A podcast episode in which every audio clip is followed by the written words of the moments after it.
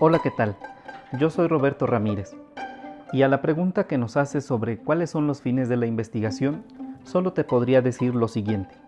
Los fines de la investigación son generar conocimiento, es decir, analizar de manera crítica un problema social, político, económico, religioso, cultural, etc. El problema entonces se vuelve un objeto de estudio, en donde recae nuestra reflexión crítica. Se analiza su origen, su desarrollo, el impacto que ha tenido o que ha provocado y se da una posible solución. Esta posible solución planteada para el problema eh, tiene que ser releída de forma crítica por otras áreas de conocimiento. Es en este diálogo en donde se genera el verdadero conocimiento, porque a nuestro planteamiento se puede tanto enriquecer como empobrecer. O dicho de otra manera, se puede comprobar y aceptar o comprobar y desechar. Porque nuestra forma de ver el mundo es en sí muy particular y está en un o se le da un encuadre de forma diferente. Eh, esto provoca que al ser releída por otras formas de vista o por otros, eh, otras formas de ver el mundo, eh, se enriquezca nuestro trabajo o también puede ser que se rechace, porque se confirma que la solución que nosotros podemos haber dado a este problema no está bien planteada. Para la pregunta, ¿a quién le corresponde investigar? Yo creo que a, quien le corresponde investigar es a la persona que está interesada sobre profundizar en el conocimiento de algún aspecto de la realidad humana.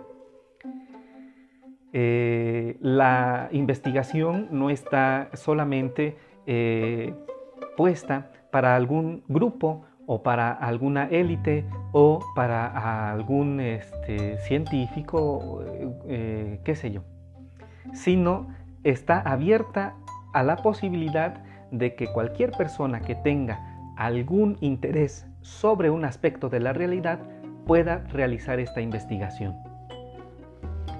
¿Qué uso se le debe dar a los resultados de esta investigación?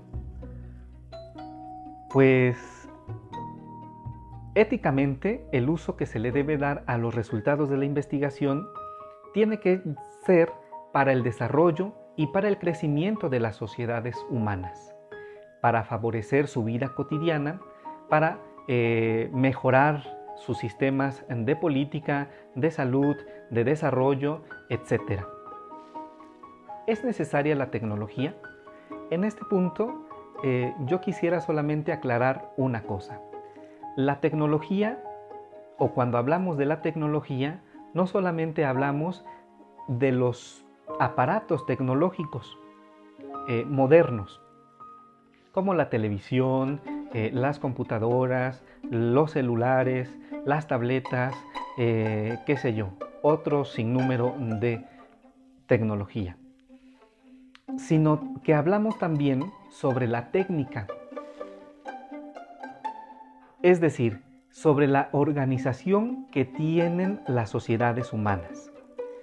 Toda cultura tiene una forma distinta de realizar las cosas. A eso nosotros le llamamos técnica. Y es lo que nos da pie para poder comparar qué sociedades son más avanzadas y qué sociedades son menos desarrolladas. En este sentido, la tecnología juega un papel de gran importancia, porque hacen que el desarrollo o que la organización de una o tal cultura eh, pueda mejorar la vida de sus habitantes o de su grupo en particular, de los grupos de desarrollo, eh, de desarrollo humano.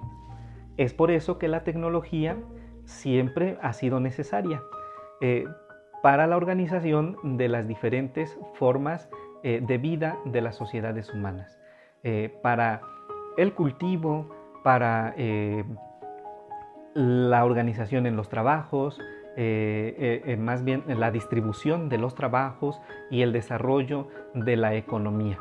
Entonces, no podemos dejar fuera siempre a, la, tecnología dentro de las culturas humanas y también porque las tecnologías son el resultado de, los, de las diferentes investigaciones que se han realizado.